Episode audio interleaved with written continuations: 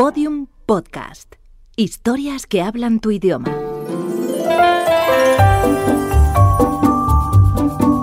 Historias de medianoche. Chicho Ibáñez Serrador.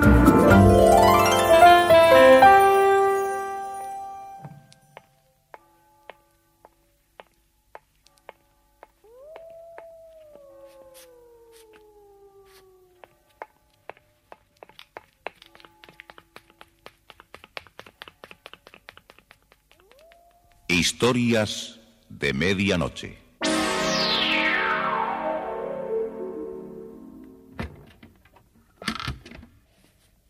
Buenas noches. La cadena Ser les invita desde este momento a entrar en la biblioteca del suspense. Adelante, por favor. Nos está esperando Narciso Ibáñez Serrador.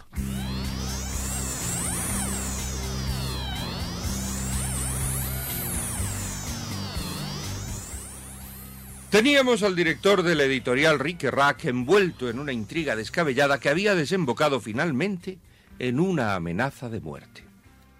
Mañana a las 10 de la noche llegará usted a la estación de Montparnasse con el maletín del dinero. Nuestro enlace es el número 17. Si no aparece usted, encargue un buen funeral. Nosotros le enviaremos una hermosa corona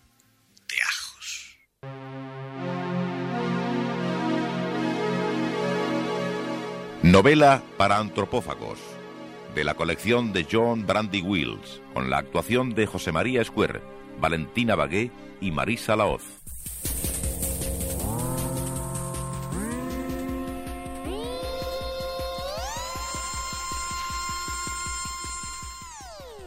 Realmente los acontecimientos en los andenes de la estación de Montparnasse se habían precipitado. Anton Lebeuf eh, llegó apresuradamente hasta el vagón del tren por el que se había encaramado el maletero. El expreso de la costa del norte se ponía en marcha en aquel momento y el director de Rique Rack, decidido a todo, se subió al tren. Atravesaba el largo pasillo buscando con la mirada al enigmático maletero que había desaparecido. Instintivamente comenzó a observar los números de los compartimientos. Frente a él estaba el número 17. Con un extraño presentimiento, abrió la puerta corredera. Un hombre de unos 35 años, correctamente vestido, se hallaba cerca de la ventanilla leyendo un periódico. El hombre, al verle, se puso en pie sonriendo. ¿El señor Lebeuf? Sí. Me alegro que haya llegado a tiempo. Siéntese, por favor. ¿Es usted el representante del siniestro J. Brandy Wills? Oh, no. Yo no tengo representantes. Soy John Brandy Wills. Por un momento, Anton Lebeuf recobró el aliento y trató de calmar sus ánimos. A decir verdad, señor Brandy Wills, siento unos enormes deseos de estrangularle y después lanzarlo por la ventanilla. Yo creía que me iba a felicitar. Felicitarle a usted.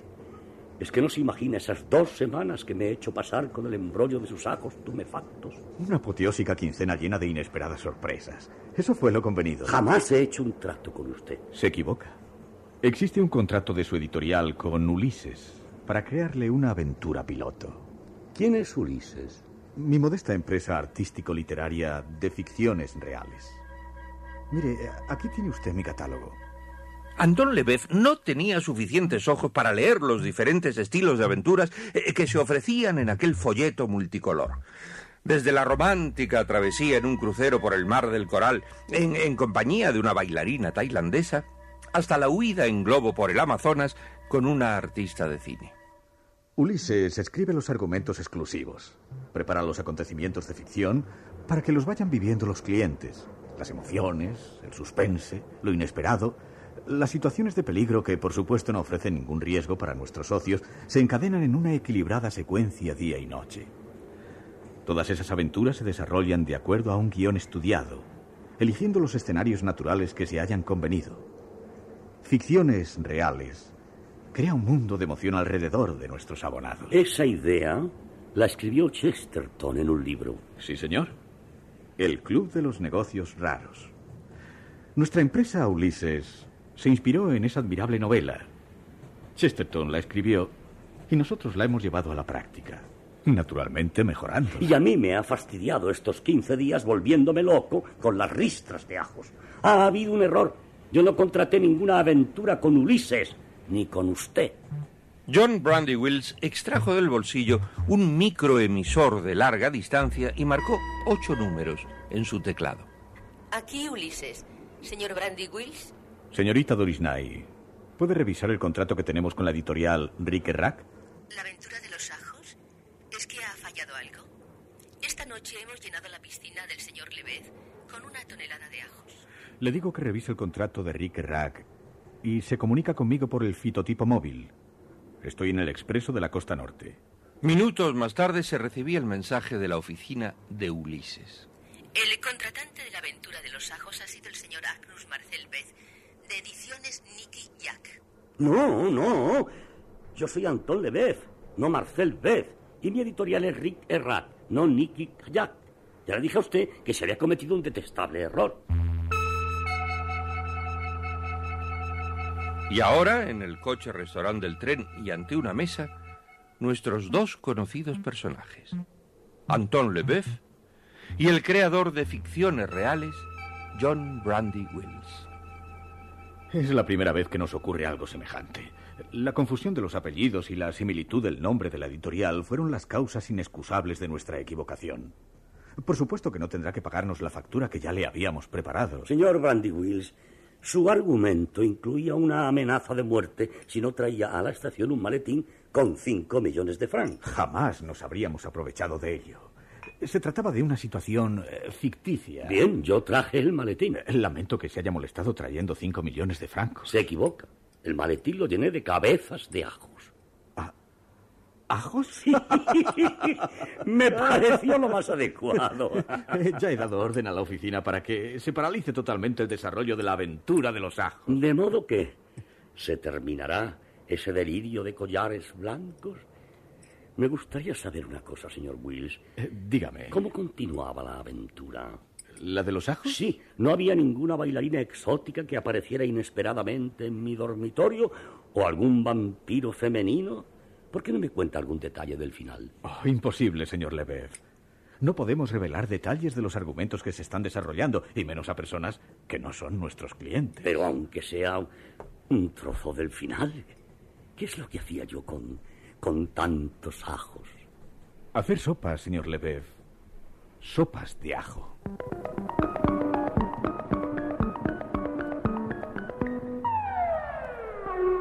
Pero el editor Anton Lebeuf había quedado impresionado por la inventiva de John Brandy Wills. Ese hombre tiene más imaginación que todos los novelistas que tengo contratados.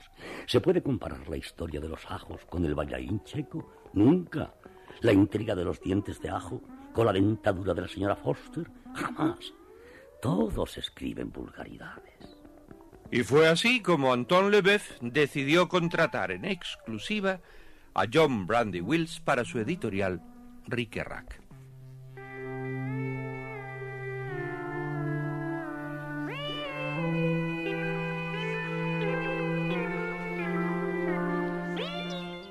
Siéntese, siéntese, señor Wills. Sí, En ese sillón estará más cómodo. ¿Un cigarro? Son Abdulas. Gracias. Utilice ese encendedor. ¿Cuál? Esa figura del caballo es un encendedor. Ah, perdone, no hubiera sospechado que... Señor Wills, nuestro directorio está interesado en publicar una novela especial, la novela del año. Para ello sugirieron que... Disculpe, eh, ¿cómo se enciende este... este caballo? Presione la cola. Ah, ahora sí.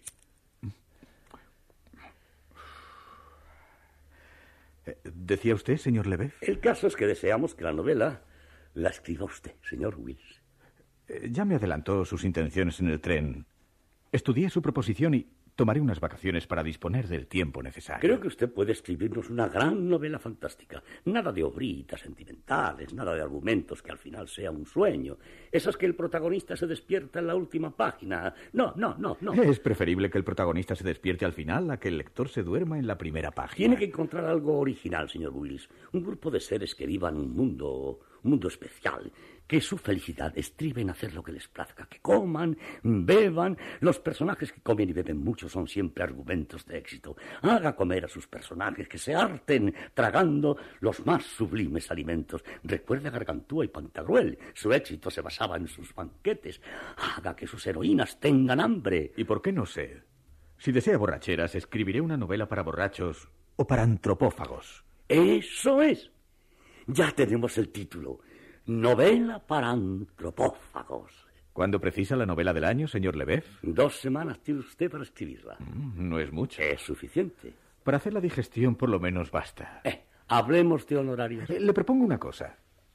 ¿Usted desea que los personajes de la novela coman y beban? No quiero muertos de sed ni inapetentes. Entonces mi novela costará el valor estimativo de los menús que se sirvan en las páginas de mi libro. ¿De acuerdo? Por mucho que a sus personajes los haga usted sentar a la mesa, creo que saldrá perdiendo, señor Wills. no, no lo crea.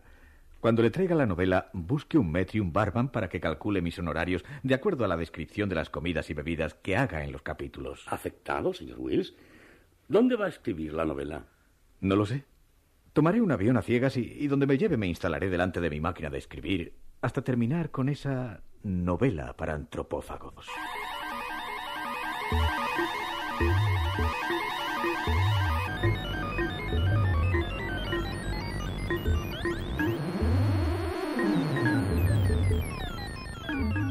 Y así se inició no la novela del año, sino la aventura de Brandy Wills, el escritor que deseaba asomarse a la fama. Sus personajes no llevarían en sus manos pistolas, ni, ni metralletas, eh, tampoco frascos de veneno, ni arcos con flechas, ni espadas de samurái. No, no, no, no. Sencillamente los personajes empuñarían un tenedor y un cuchillo.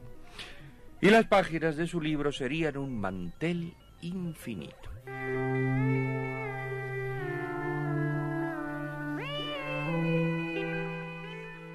Se anuncia la salida del vuelo 306, París-Montreal.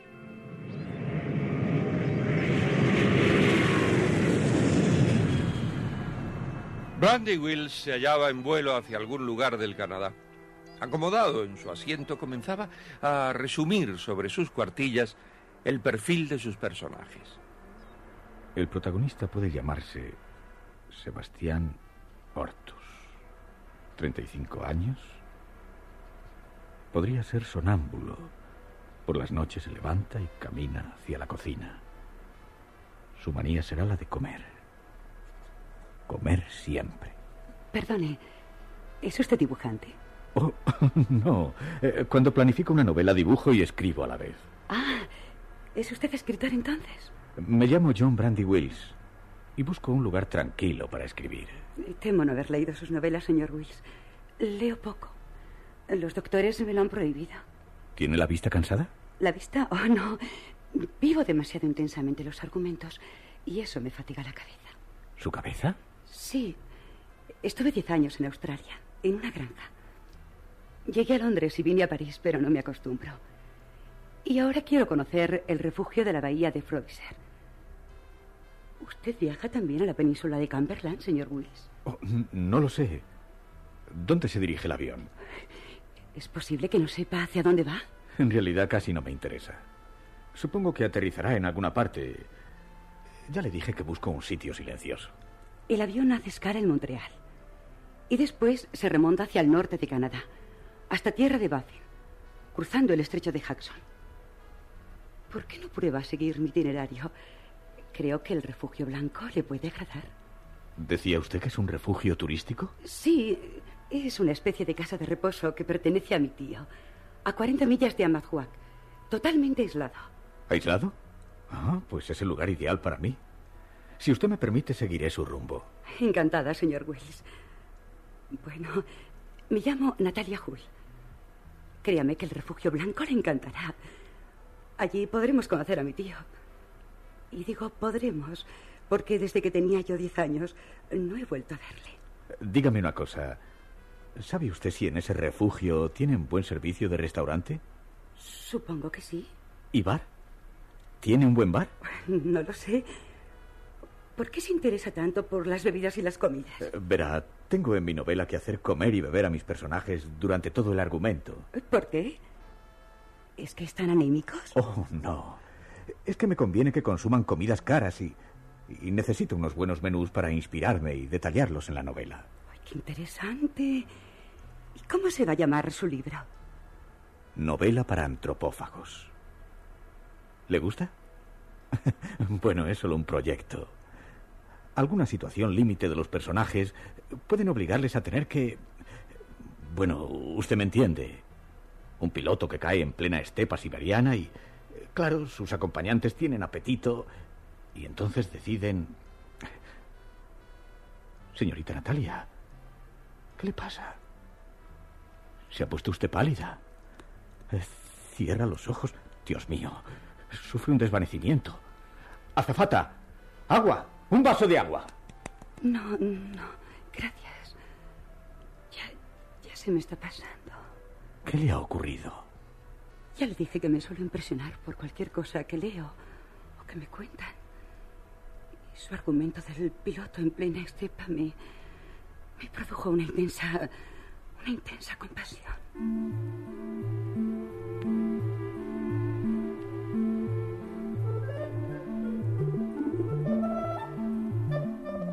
Durante nueve horas sobrevolaron el Atlántico Norte y cuando llegaron a Montreal, en el mismo aeropuerto transbordaron a un avión de la Royal Canadian Airways. Anunciamos la salida del vuelo 022, ruta noreste, con escalas en Charlotte, Town, Shefferville y Puerto Lago.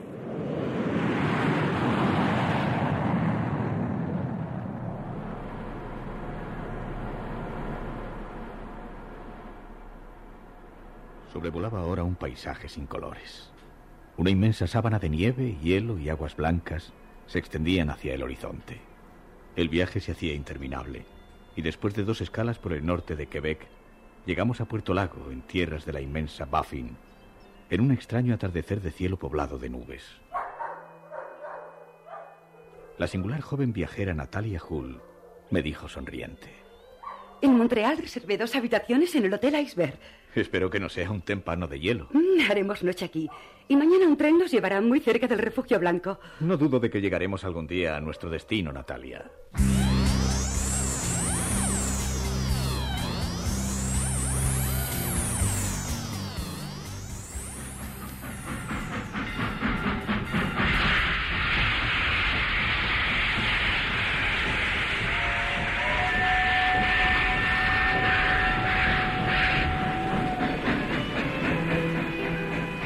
La mañana siguiente, un pequeño ferrocarril que parecía de juguete les dejó en la estación de Amadjuac.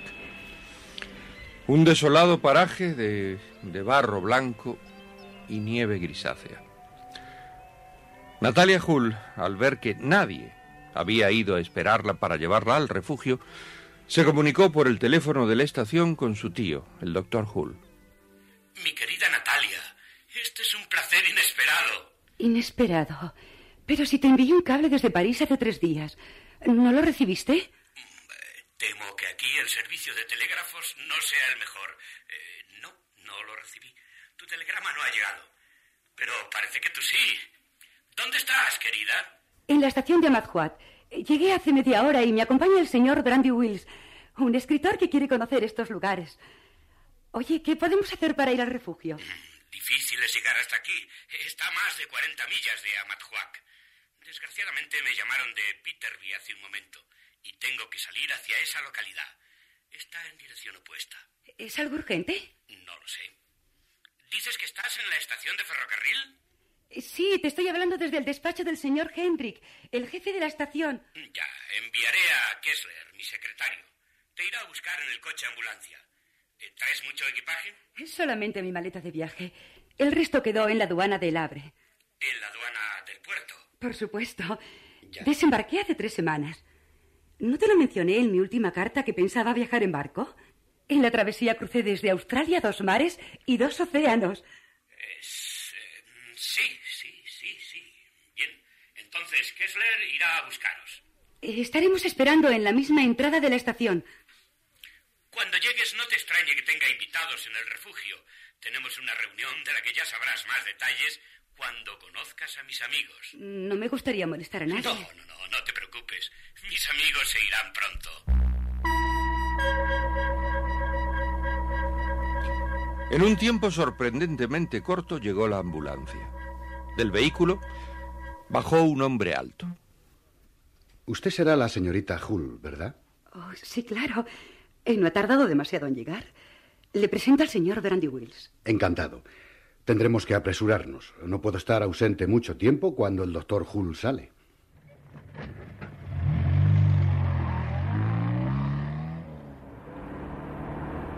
Mi tío ya me dijo lo de la reunión. Son muchos los invitados. ¿Invitados? No, no. Eh, son unos cinco a lo sumo. Dígame, señor Kisler, ¿qué clase de hombre es mi tío? ¿No conoce a su tío? Pues no. Mis padres se fueron a Australia cuando yo era una niña. Muy de tarde en tarde recibimos una carta de tío Hull. Y este es mi primer viaje a Canadá. ¿Y sus padres? Mi madre murió hace tres años y. Y mi padre quiso que viniera a terminar mis estudios de farmacia en Montreal. Por eso escribimos a tío Hull. Pasaré un mes con él en el refugio. Temo que no logre entender el carácter de su tío. No es un hombre definido en su comportamiento. Estoy. Estoy un poco nerviosa. Quiero decir que nunca he conocido directamente a un psiquiatra.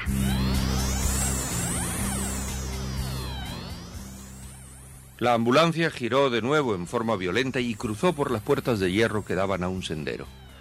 Al fondo se veía una edificación de dos pisos. Entre dos postes de madera colgaba un letrero en el cual se leía Sanatorio El Refugio Blanco. ¿Y ahora qué? ¿Se puede escribir una novela dentro de una clínica psiquiátrica?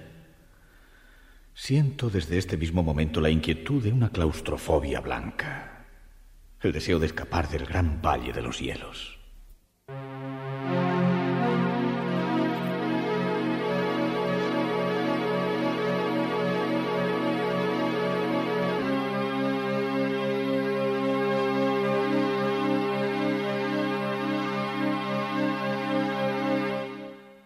Historias de Medianoche.